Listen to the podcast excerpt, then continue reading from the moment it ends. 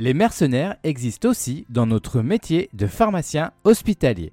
En tout cas, c'est ce que je constate quand je vois passer certaines annonces de remplacement. Je vous propose d'aborder ce sujet dans cette nouvelle chronique Pharmacien à l'hôpital. Mais avant de commencer, un petit clic sur abonnement et 5 petites étoiles en commentaire seraient vraiment bien pour soutenir ce podcast. 300 euros, 400 euros, voire plus, c'est le tarif journalier net trouvé à la fois du côté des établissements et des pharmaciens pour effectuer des remplacements. Alors bien évidemment, mon propos dans cette chronique n'est pas de commenter ces annonces et leurs montants.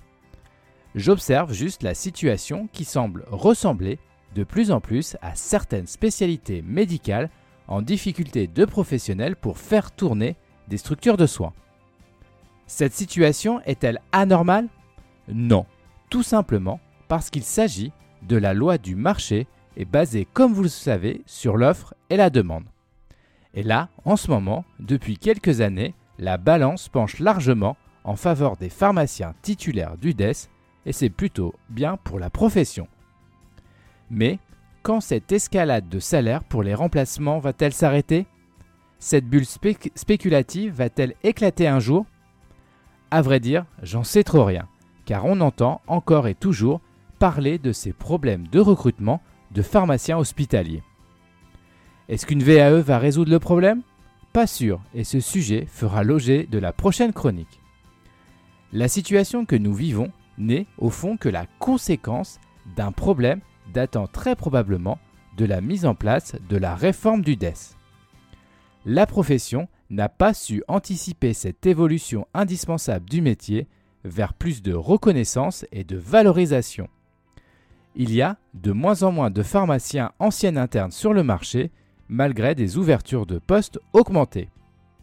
Il est important, je pense, de parler de ce sujet, même si la question semble un peu taboue les professionnels ne sont pas la cause de cette situation et profitent juste de la situation pour faire valoir une certaine compétence.